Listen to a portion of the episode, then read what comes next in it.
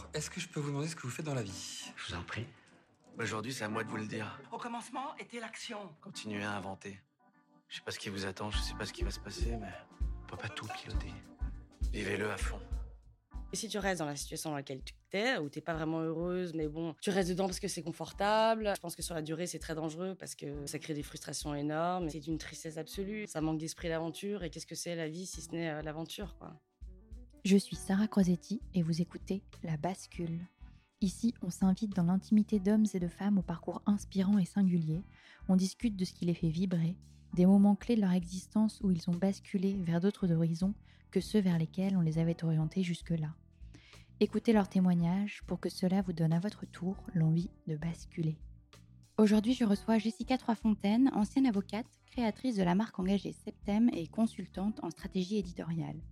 C'est un épisode un peu particulier puisque c'est le premier que nous avons enregistré en live avec une trentaine de femmes à Paris, dont le concept store Germaine qui nous a gentiment accueillis pour ce podcast apéro live. Mille excuses par avance pour le bruit, les éboueurs et tous les aléas du direct. Tout cela sera largement compensé par le témoignage de Jessica que j'ai trouvé captivant. On a parlé lancement de projet, réfléchir à la personne que nous avons envie d'être et comment surmonter les peurs qui nous empêchent souvent d'oser. J'espère que cet épisode vous plaira et vous inspirera autant que Jessica devant ses chroniques de bonne bouffe. Belle écoute Bonjour Jessica. Bonjour Sarah. Bienvenue sur euh, le podcast. Je suis ravie que tu prêtes ta voix au podcast. Pour la petite histoire, donc c'est le premier podcast live euh, de la bascule. Donc on est ici euh, pour ceux qui vont nous entendre plus tard avec une trentaine de personnes qui assistent à l'enregistrement du podcast. Et donc tu vas également pouvoir répondre aux questions des auditeurs, ce qui est plutôt exclusif. Euh, mais avant toute chose, pour ceux qui ne te connaissent pas encore, je pense que ce n'est a personne dans cette salle qui ne te connaît pas encore, mais si tu le souhaites, euh, peux-tu te présenter en quelques mots? Avec plaisir. Euh, donc je m'appelle Jessica Troisfontaine, j'ai 33 ans, je suis belge, j'habite à Paris depuis 13 ans. j'ai d'abord été avocate en droit des affaires pendant deux ans. Ensuite, j'ai monté une marque qui s'appelle Septem, qui est une marque de prêt-à-porter et un média d'inspiration que j'ai décidé de fermer en octobre dernier pour me consacrer à mes deux plus grandes passions dans la vie, l'écriture et la nourriture. Euh, donc c'est à ça que je consacre euh, toute mon énergie aujourd'hui et je suis aussi l'hôte d'un podcast qui s'appelle Ressentir, dans lequel j'interviewe des personnalités de tous horizons sur leur rapport aux émotions. Vaste programme. Et alors, on va peut-être pas s'attarder tant que ça sur ta première bascule, parce que je sais que tu l'as beaucoup, beaucoup, beaucoup expliqué dans plein de podcasts. Mais quand même, en quelques minutes, si tu peux nous expliquer ton passage entre effectivement bah, tes études de droit, ton parcours de droit, et puis d'un coup, la création de cette marque qui n'a absolument rien à voir avec ce que tu fais. Alors, je vais essayer de faire bref. en fait, moi, je m'étais toujours dit, ou en tout cas, j'avais dit une fois quand j'avais 10 ans, que plus tard, je serais avocate en droit des affaires et après ça, je m'étais jamais pu poser la question de ce que je ferais de ma vie. J'ai fait mes études de droit en étant persuadée depuis le début que que c'était pas vraiment pour moi en fait, mais que, enfin en tout cas, c'était intéressant intellectuellement, mais je me voyais pas faire ce métier. le problème, c'est que j'étais très bonne élève et très assidue malgré tout, donc j'ai très bien réussi mes études, ce qui suffisait à me motiver à les continuer ça a été un peu pareil ensuite dans le début de ma vie professionnelle dans un cabinet de droit des affaires américain. en fait, j'ai voulu démissionner dès la première année parce que ça ne me plaisait toujours pas. mais comme on m'a brossé dans le sens du poil pendant tout l'entretien de fin d'année en me disant que c'était que je faisais un travail exceptionnel et en me donnant plus que le bonus maximum, etc. Je me suis dit, c'est génial, en fait, je vais rester. Donc, j'ai rempli pour une année de plus. En fait, un... je raconte ça un peu dans le détail parce que ça arrive quand même très souvent qu'on se fourvoie entre être bon dans ce qu'on fait et aimer ce qu'on fait.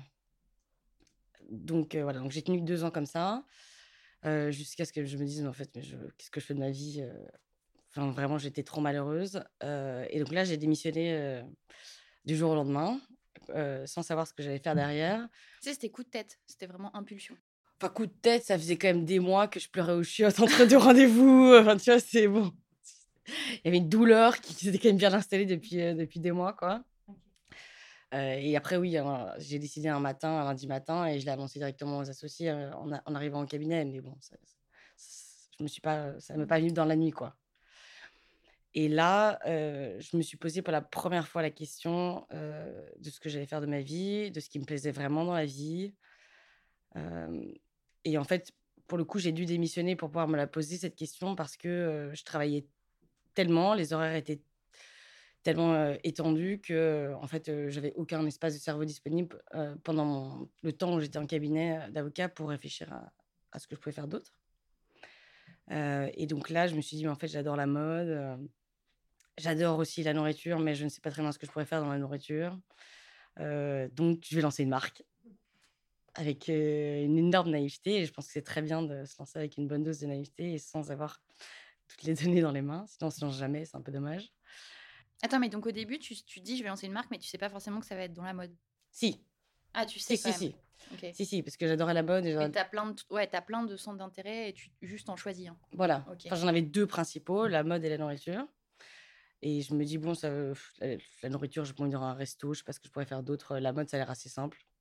Je vais lancer une marque» et tout en sachant bien que je n'ai aucune connaissance en stylisme, heu et qu'il y a déjà énormément de marques. Donc je me dis: «Bon, heu, comment est-ce que je vais, heu, me différencier des autres?» heu, je vais créer une marque monoproduit, heu, parce que de toute façon, je me sentais pas capable de faire des collections complètes au début. Les combinaisons, c'est quand même vraiment sympa. On n'en voyait quasiment pas à l'époque et puis j'avais ce truc quand même de j'avais fait tout un travail sur moi, pendant cette période de réflexion, en cherchant notamment mon why, le fameux why de Simon Sinek, qui est chercher, ce qui nous drive dans la vie, en gros et je m'étais dit qu'en fait, moi, ma démission, ça avait été un peu ma prise de pouvoir sur ma vie et du coup, j'avais envie d'aider d'autres femmes à faire pareil et donc ça a infusé l'entièreté de la marque, c'est-à-dire que j'ai pas voulu faire qu'une marque de vêtements, même si c'est déjà, très bien en tant que tel, hein.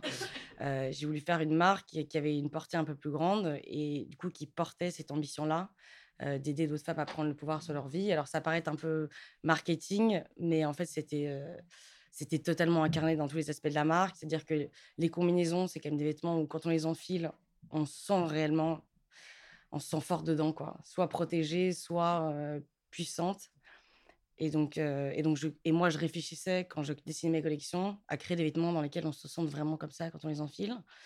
Et et et c'est pas marketing au point que je recevais toutes les semaines pendant 5 ans, des messages de femmes qui corroboraient ça, qui me disaient, «J'ai été à l'entretien d'embauche, j'ai eu le job, c'est grâce à toi». Enfin pas du tout, c'est pas grâce à moi, mais bon, ça me faisait plaisir. Ou j'ai mis ma combi pour, larguer mon mec. Enfin, c'est des trucs vraiment que je recevais, quoi. Et ça et et du coup, en parallèle, depuis le début, ce n'était pas qu'une marque de prêt-à-porter, c'était un média parce que je me suis dit: «Bon» toujours dans l'optique d'infuser le plus de moi possible dans la marque, je me suis dit: «En vrai, j'adore lire, j'adore écrire, heu, j'adore écouter les autres et en fait, c'est bien d'être bien habillé, mais c'est aussi bien de nourrir son cerveau». Heu et donc heu et donc je vais faire un média en même temps.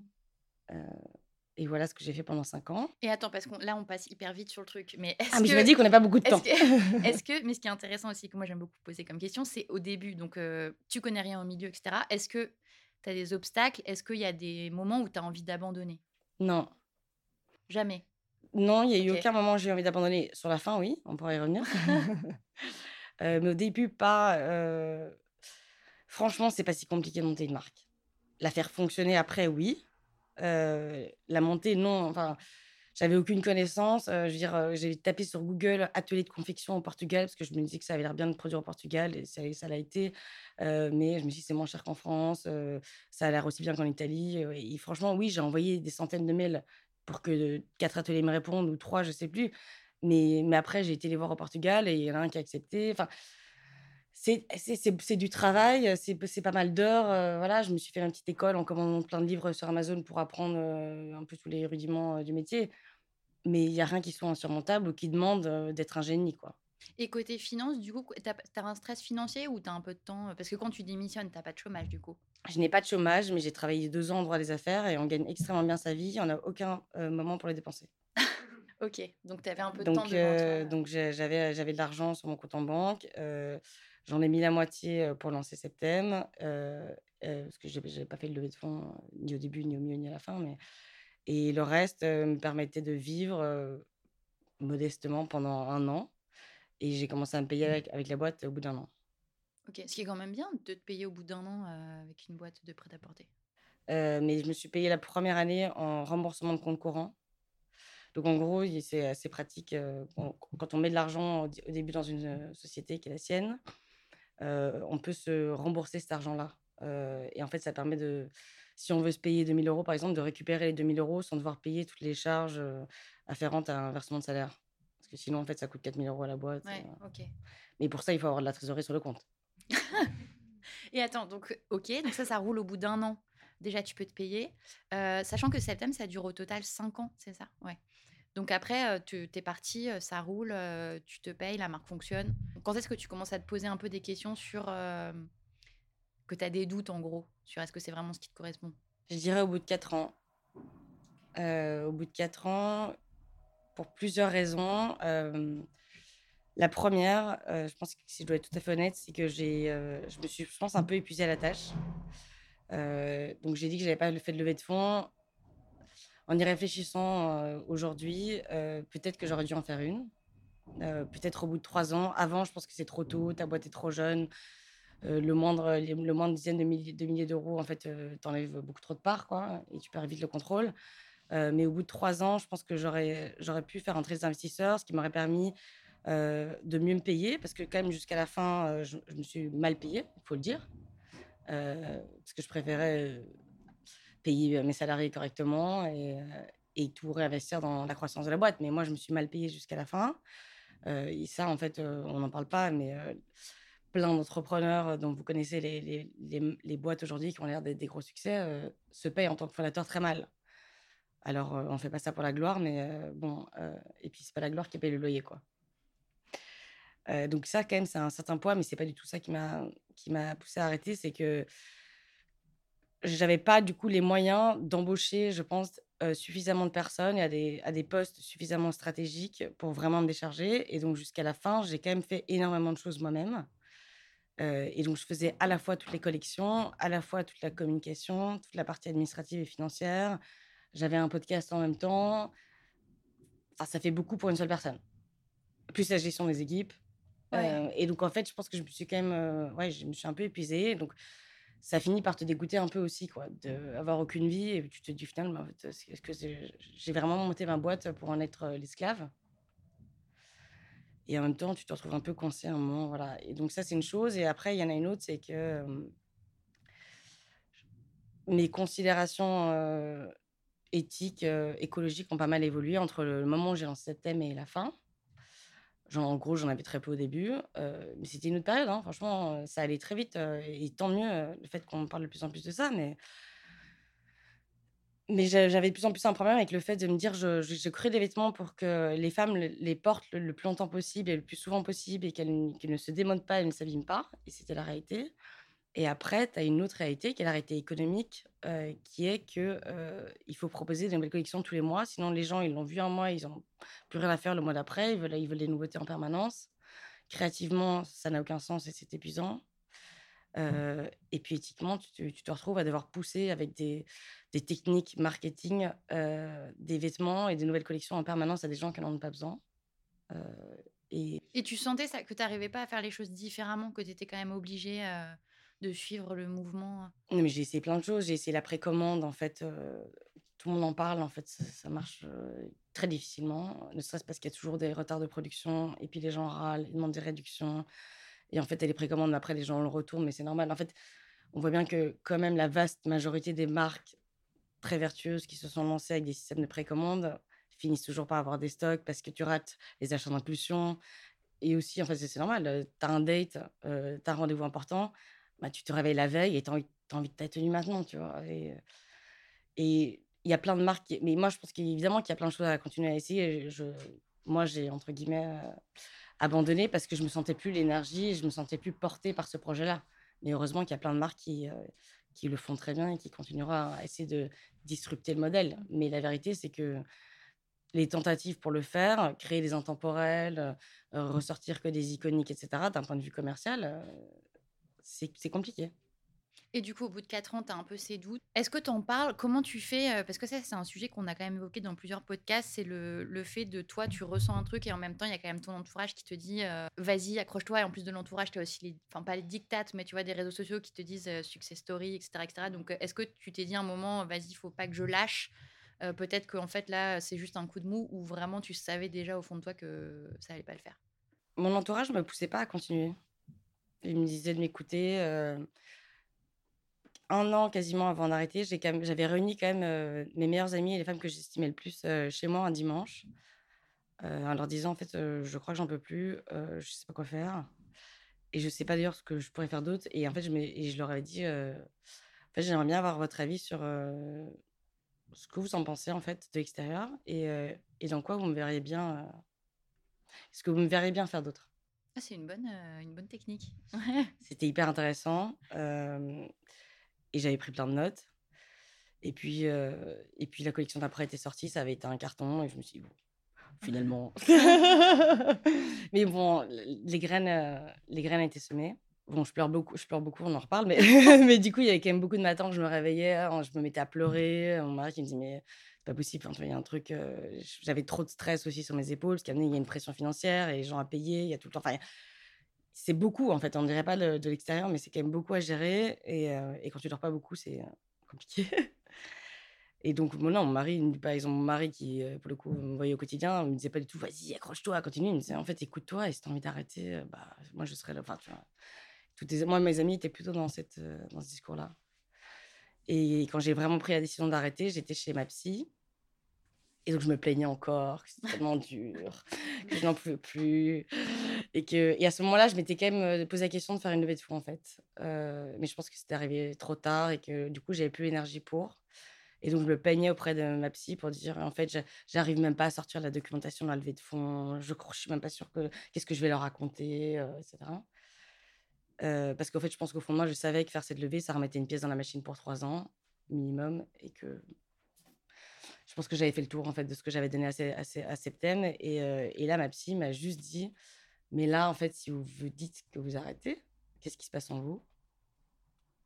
Et j'ai eu une illumination, quoi. Et là, je, lui ai dit, mais en fait, tout le poids du monde s'enlève de mes épaules. C'est génial.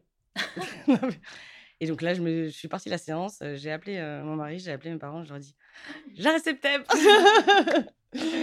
mais, mais parce que ça a été la même chose que l'autre. C'était un long cheminement, je pense, qui, ok, le- la décision s'est prise comme ça, mais, euh, mais enfin, ça revient en fait au fait de juste de s'écouter, d'écouter ce qui est au fond, de soi. Et, et évidemment que tu, que tu fais, il y a des gens que tu vas décevoir, mais en fait, euh, c'est toi qui vis ta vie, quoi.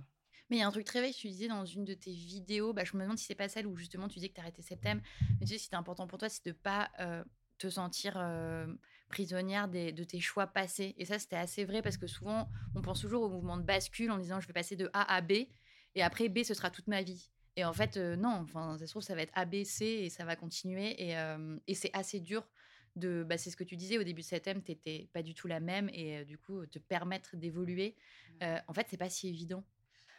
Non. euh, ce que j'ai pas mal dit au moment où j'ai arrêté, c'était euh, l'idée d'être euh, loyal en- envers soi-même. Euh, et en fait, c'est ça qu'on se doit, je pense. C'est pas grave de se perdre à des moments, on le fait tous, dans sa vie pro, dans sa vie perso d'ailleurs.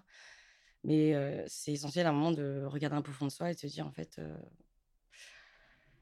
enfin, ma, ma loyauté, euh, je la dois envers quoi? Et en fait, c'est assez marrant parce que lundi, j'étais à une conférence de- du philosophe euh, Charles Pépin. Il en donne tous les lundis soirs au MK2 Odéon. Je vous conseille vivement d'y aller. C'est hyper intéressant. Et le thème de lundi, c'était euh, comment ne pas rater sa vie? Et donc, sa réponse, euh, si je dois la résumer, c'était on réussit sa vie quand on arrive à entendre ce qui compte vraiment pour nous. Donc ça rejoint un peu en fait cette idée de, de, de loyauté envers soi-même.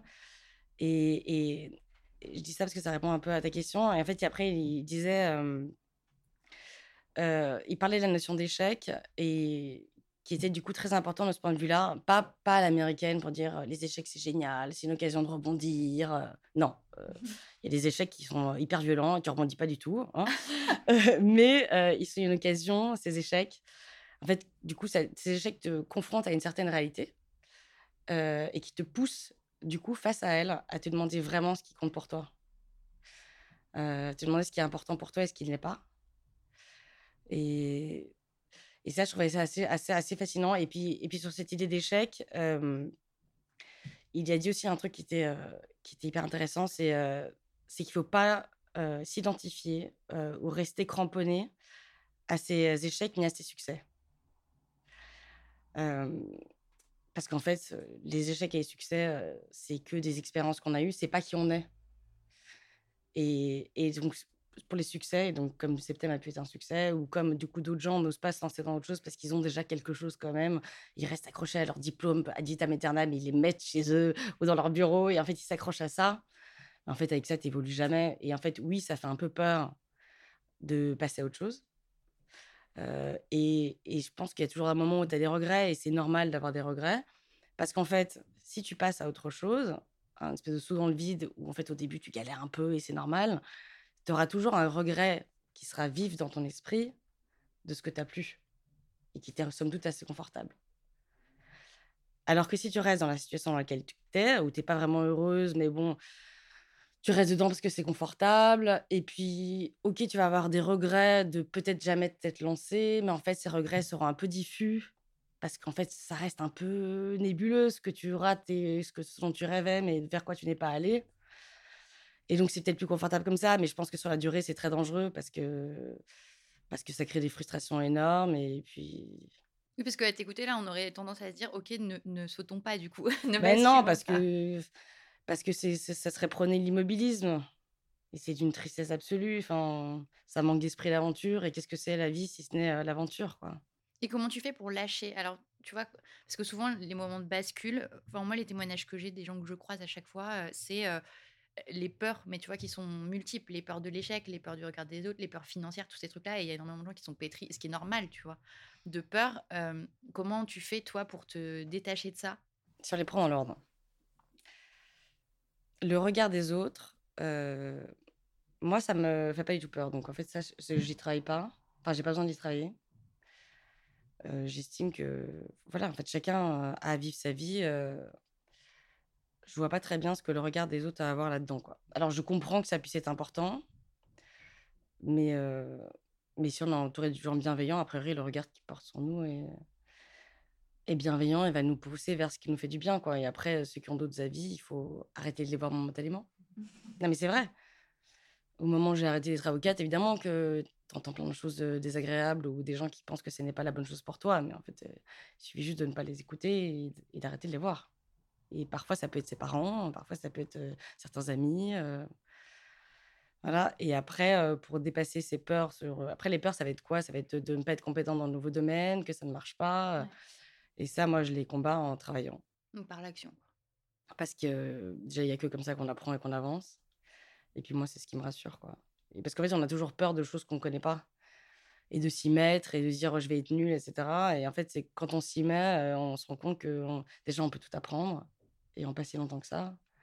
Puis on se rend compte qu'au fur et à mesure, on arrive à faire des choses. Et, et, ch- et chaque victoire, aussi petite soit-elle, doit être célébrée. Alors, ça paraît un peu, de nouveau, un truc un peu de bullshit à l'américaine. il faut apprécier le chemin et pas seulement la destination. Et voilà, et célébrer chaque petite victoire. Mais c'est vrai, euh, ne serait-ce que parce que, en fait, euh, l'objectif final qu'on s'imagine au bout du chemin, il peut varier à plein de moments, quoi, en fait. Et, euh, et, si, et si on se dit qu'en fait, on- tout ce qu'il y a entre n'a pas trop de valeur jusqu'à ce qu'on arrive à cet objectif final, mais en fait, c'est horrible si on n'arrive pas à l'objectif final. On a l'impression d'avoir raté tout ce qui s'est passé toutes les années ou les mois qui se sont passés entre. Alors que si on fait chaque petite victoire entre, on a, on a eu plein de trucs trop cool sur le chemin. Et puis si l'objectif à un ou, le, ou le, la destination finale change, c'est pas si grave, quoi. Et sur ta bascule donc plus récente, comment tu as travaillé de manière introspective pour te dire ok donc mon podcast j'ai envie qu'il devienne autre chose euh, j'ai envie de faire une autre activité comment c'est venu? Est-ce que c'est venu spontanément à toi ou est-ce que je sais pas tu as pris du temps pour toi euh, t'es sorti de ton quotidien? Enfin, quels sont tes secrets? Ben, sur cette idée de lever vers moi-même, je me suis juste dit, quitte à ce que j'arrête septembre, bah, je vais me replonger en moi et faire vraiment totalement euh, ce qui m'anime aujourd'hui. Et ça, j'ai pas dû aller chercher très loin. Enfin, je veux dire, mais- c'était assez clair pour moi. Et donc, du coup, je me suis dit, Ouais. bon, euh, j'adore la nourriture. Ça fait des années que ça me trotte dans la tête. Avec Septem, j'avais commencé quand même à mettre pas mal de nourriture dedans parce que grâce à la partie média, c'était un peu mon fourre-tout. Je mettais bien tout ce qui m'intéressait dedans. Donc, j'avais commencé à faire des, vidéos de recettes, à interviewer des chefs ou des gens dans la nourriture. voilà. le vendredi par Voilà. Et, et donc, du coup, à partir de là, voilà, je me suis dit, ben, je vais creuser plein de pistes dans tout ce qui m'intéresse. Euh, mais là, tu vois, là, où on se parle, on est euh, mi-janvier, c'est pas encore tout à fait clair ce que je fais hein, ou ce que je vais faire. Donc j'explore plein de choses. Euh, je savais que pour le coup, le podcast, euh, j'adorais cette partie-là de mon ancien travail, donc je me suis dit, je vais le garder, euh, mais sous une autre forme, parce que quand je l'ai lancé il y a cinq ans, j'étais dans ce truc du début, dans, dans l'aventure entrepreneuriale. Donc moi, ce qui m'intéressait, c'était d'écouter le parcours d'autres entrepreneurs, comment ils avaient fait, comment ils avaient réussi. Et au bout de cinq ans, comme je- j'avais fait tout ce, petit parcours entrepreneurial-là, euh, j'avais envie d'entendre parler d'autres choses, surtout qu'entre-temps, plein de podcasts étaient lancés sur ce thème-là. Donc je me suis dit, je vais garder mon podcast et je vais les interroger sur euh, bah, moi, ce qui m'excite en ce moment, euh, le rapport aux émotions, qu'est-ce que c'est l'amour pour toi, comment est-ce que tu manges, comment est-ce que tu habites le monde. Donc c'était, en fait, c'est c'est pas du tout calculé, c'est pas du tout stratégique, c'est juste, j'essaye de farfouiller en moi tout ce qui m'anime et de voir ce que je peux faire professionnellement avec. Mais le passage à l'action, il a l'air hyper simple pour toi. Enfin, après, peut-être c'est parce que tu le racontes comme ça, mais euh, tu, tu vois, est-ce qu'il y a quand même des moments où tu dis euh, j'ai envie de faire ça, mais ça, ça veut dire qu'il faut que je sorte de ma zone de confort pour telle et telle chose? Ah, mais je sors tout le temps de ma zone de confort. Le, non, le podcast, le podcast je sors pas tellement de ma zone de confort, mais, mais quand même, parce que donc le podcast s'appelle Ressentir. Euh, pour ceux qui l'ont écouté, je pose quand même des questions assez différentes de tout ce qui se pose par, dans les autres podcasts, sans dire que j'ai révolutionné le truc, mais je pose quand même des questions très perso aux gens. Euh, quand tu arrives face à des personnes que tu connais pas très bien, euh, je suis pas au début, je suis pas hyper. euh, je suis un peu stressée avant d'arriver, tu vois, et avant même euh, avant de poser certaines questions, mais je suis trop contente de ce qui en ressort. Et après, pour le reste, voilà, je voulais écrire euh, sur la nourriture. Euh, ça fait euh, trois ans que j'écris des vendredis, donc c'est un post que je publie tous les vendredis euh, sur Instagram autour de la nourriture. Et ce n'est qu'un post Instagram, quoi. Et donc à partir de là, je me dis bon, qu'est-ce que je vais faire pour écrire sur la nourriture?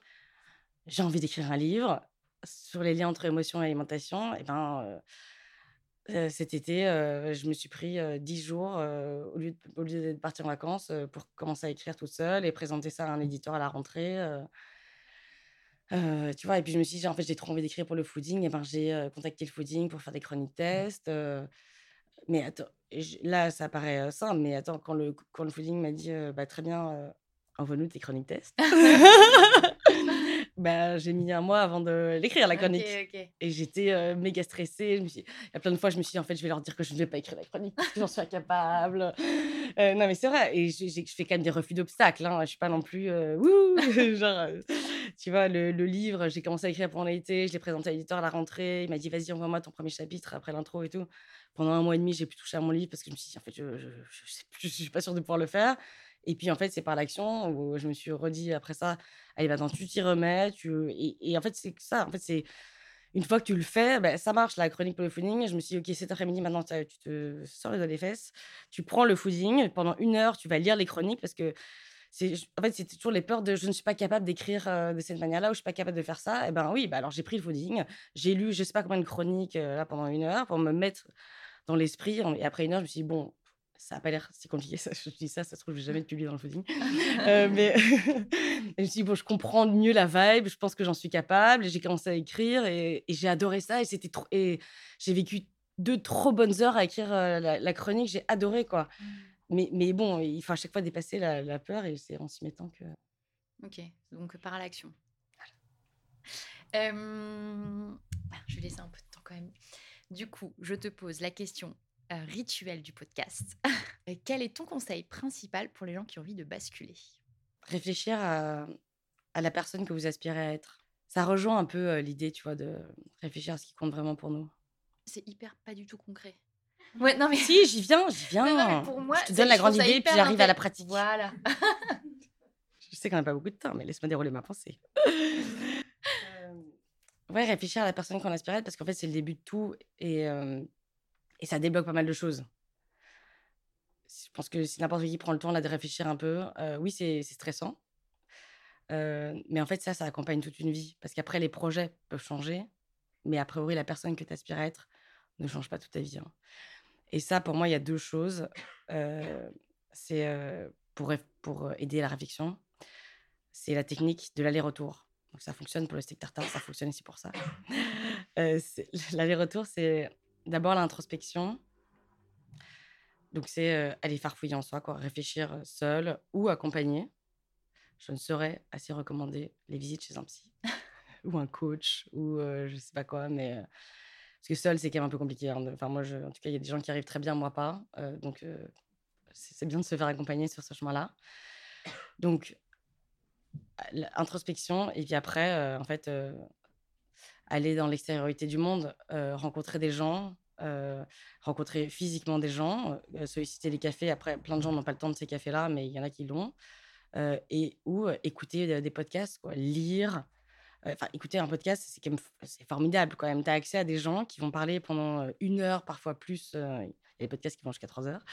et les gens se livrent dans une intimité, avec une vérité avec laquelle ils se livreront de toute façon pas un café que, tu auras obtenu avec eux et tu peux te nourrir comme ça, c'est formidable. en, se confrontant aux visions du monde des autres, à ce qu'ils font, à leur manière de penser, je trouve que ça aide vachement à avancer, à réfléchir du coup à soi-même, selon ton envie, ce qu'on a envie de faire et, et la personne qu'on aspire à être.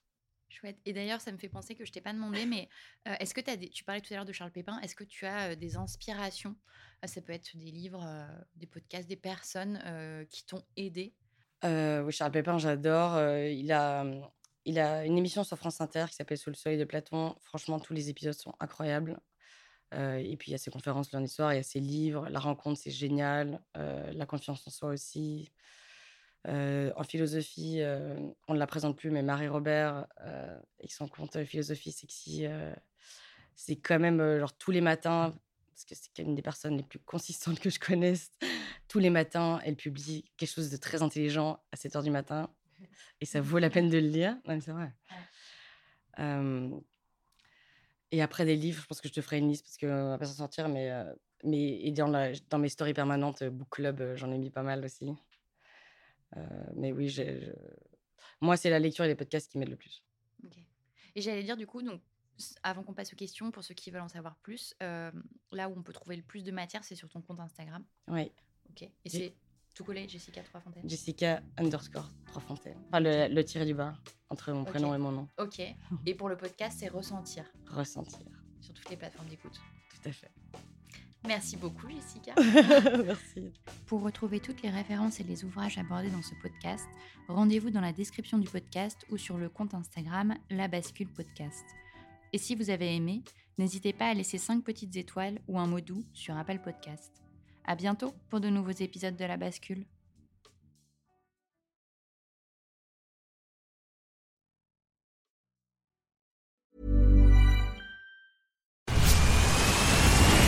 Where's that dust coming from? Still finding debris after vacuuming? Eufy X10 Pro Omni Robot Vacuum has 8,000 PA of powerful suction to remove debris deep in carpets. And it's totally hands free. Want to know more? Go to eufy.com. That's EUFY.com and discover X10 Pro Omni, the best in class all in one robot vacuum for only $799.